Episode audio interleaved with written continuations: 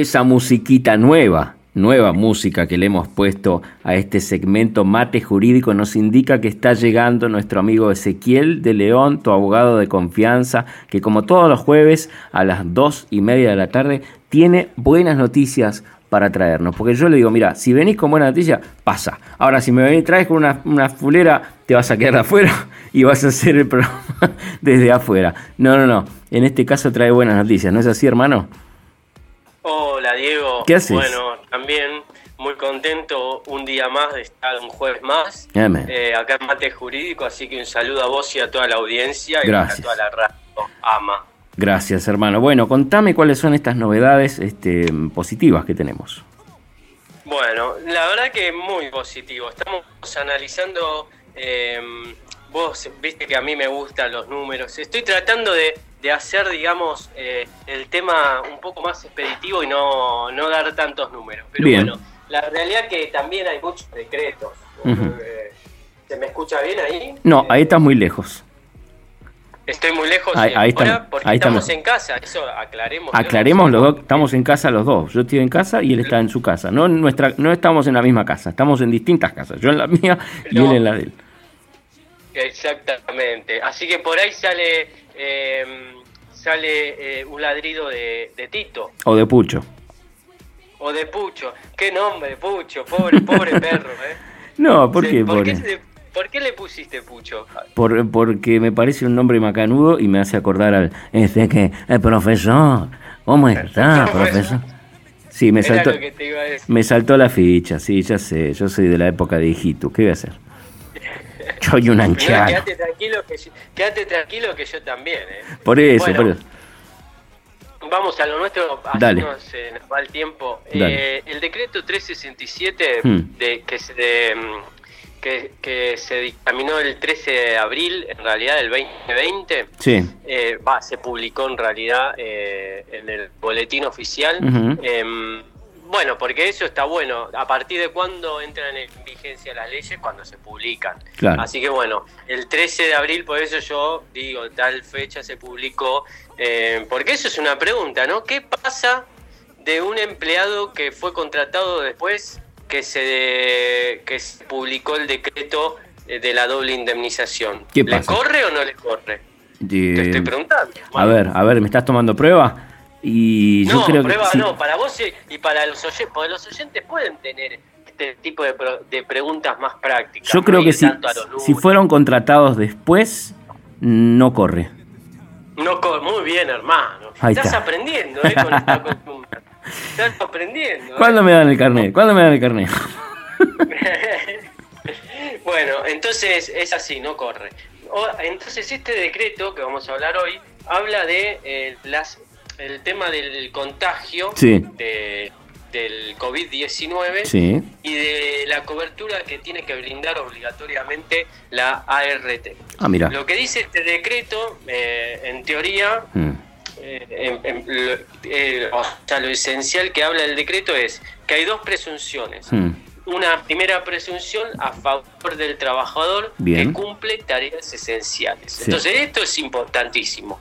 Lo primero que hay que analizar es si el trabajador mm. se encuentra, eh, valga la redundancia, haciendo un trabajo esencial y eh, en la actividad. Mm. Entonces lo que tiene que demostrar, entre comillas, es que porque obviamente es muy difícil demostrar a ciencia cierta, pero tiene que que, digamos, eh, eh, demostrar esta eh, causa, esta forma de causalidad, este nexo causal, para, hablar más correctamente, entre la actividad y el contagio, la exposición a este contagio. ¿no?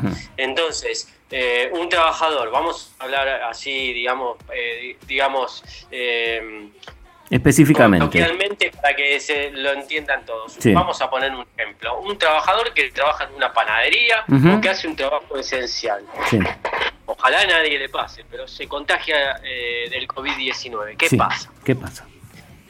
¿Qué pasa? Bueno, primeramente eh, lo tiene que denunciar en la SRT, a través de la, se abrieron canales, a través de la mesa virtual, y siempre es recomendable es más, hasta la reglamentación de este decreto lo dice, tiene que ser con patrocinio. Ajá. O sea, tu abogado de confianza. O sea que viene con Ezequiel de León de la mano que le dice, mira, acá este, vos tenés que atenderte acá y esta persona te va a decir lo que tenés que hacer. Perfecto. Y me puede llamar al 11 6606 4086. Espera que no, ¿Qué pasa que no me deciste el, el, teléfono lento? A ver. Es verdad, es verdad. Está la señora que me está haciendo señas. Mira, me hace señas de la casa. Me dice, yo así no puedo.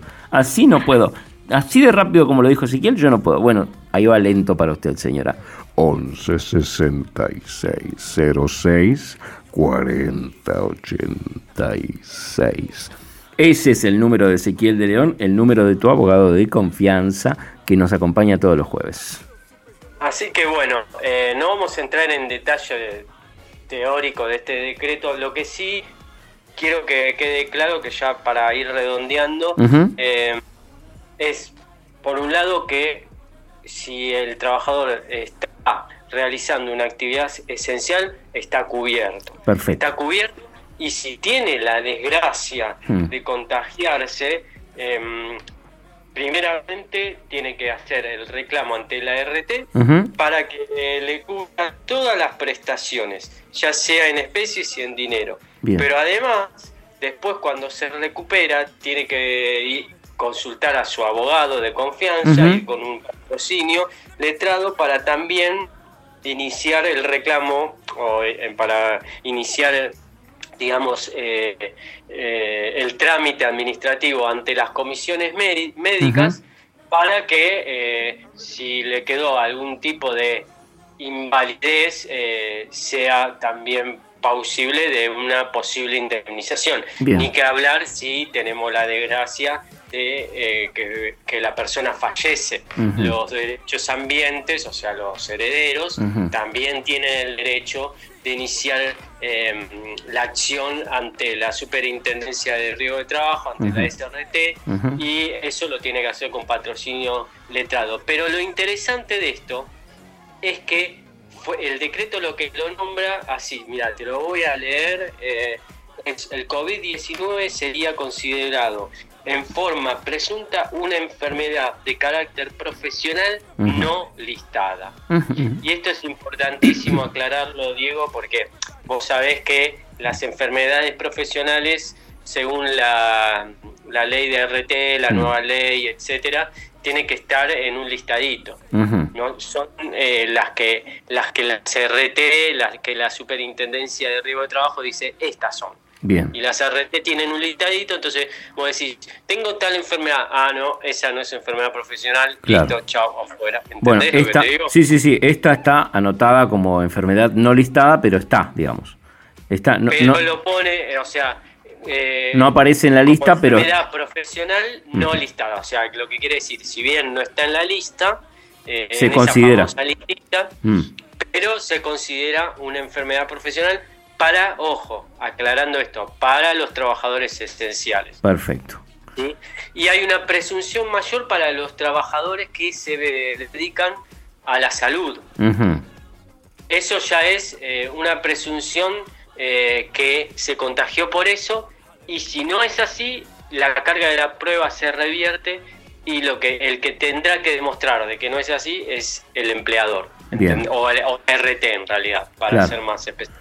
Bueno, excelente. Pero eso es importante porque el trabajador, tanto de salud como el, trabajador esencial, están cubiertos, tanto en la prestación como en posibles indemnizaciones cuando salgan de, esa situación. Entonces, dentro de todo lo negativo, de toda esta situación de pandemia y todo lo demás, eh, bueno, uno tiene que estar seguro de que por lo menos tiene una cobertura de salud y una cobertura también dineraria, ¿no?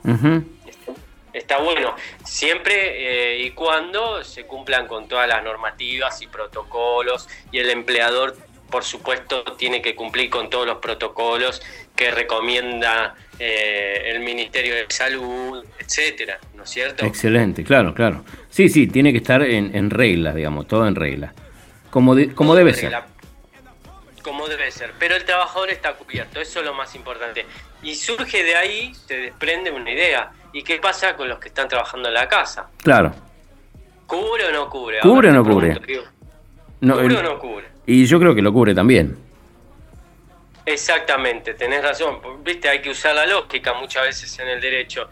Lo tiene que cubrir, pero previamente el empleador tiene la obligación de avisar a la RT o a la aseguradora de, trabajo de decir tal y tal trabajador está trabajando desde su casa en tal horario y tal horario y dar toda, digamos, la plantilla del personal que está haciendo el teletrabajo. ¿Se entiende? Sí, sí, seguro si llega a suceder, ojalá no suceda, algún accidente doméstico, por decir así, en el horario de trabajo, es considerado eh, como un accidente también de trabajo, obviamente después habrá que demostrarlo en la justicia. ¿no? Siempre sabemos que eh, hay que demostrarlo, ¿no? Eh, hay que probar las cuestiones. Pero Totalmente. En principio es así, así que bueno, ¿qué te parece, Diego? Me encantó, son, son buenas noticias, son buenas noticias. Yo lo quiero, lo que quiero saber es si este fin de semana este, vas a hacer un festejo del Día del Padre, eh, ¿qué, vas a hacer?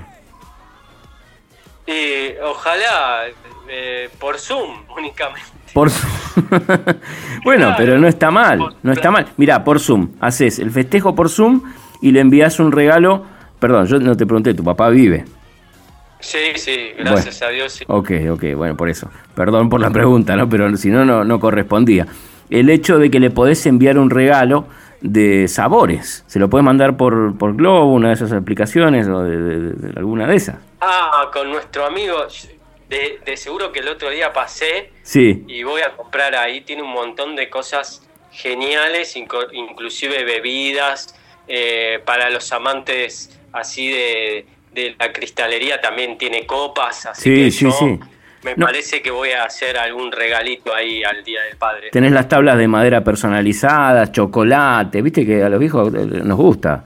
Este, me, sumo, me sumo a los viejos porque ya soy viejo, pero digo, los chocolates... Tenés todo para el kit, preparar el asado. Todo, todo tenés, tenés este, los cubiertos, la tabla, no, no, es una maravilla, sabores ahí en Asamblea 653, que también auspicia este momento de mate jurídico con nuestro amigo Ezequiel de León. Eh, bueno, nos reencontramos el jueves que viene, ¿te parece? Nos reencontramos el jueves que viene y bueno, ya saben, cualquier duda, esperemos que nadie se contagie, eh, pero si se llega a haber algún tipo de duda, con este tema, también lo, me pueden hacer una consulta a mi página. ¿Cómo es? Ezequiel de Leonabogado.com.ar. Excelente. Eh, y ahí también voy subiendo estas eh, columnas de mate jurídico, así que también pueden chusmear ahí. Excelente, gracias hermano. Nos reencontramos el jueves que viene. Entonces era Ezequiel de León, nuestro abogado de confianza, que como siempre yo les digo, lo tienen que agendar en sus teléfonos al 1166 06 40 86. Ese es su teléfono, lo tienen agendadito ahí y cualquier cosa le dicen a Ezequiel y él te dice que eh, me puedes llamar por favor que te quiero consultar algo o le mandas un mensaje de voz. Bueno, él está siempre disponible, 24/7. Gracias, hermano. Bueno, de nada, Diego, gracias a vos y a toda la audiencia. Un saludo para todos.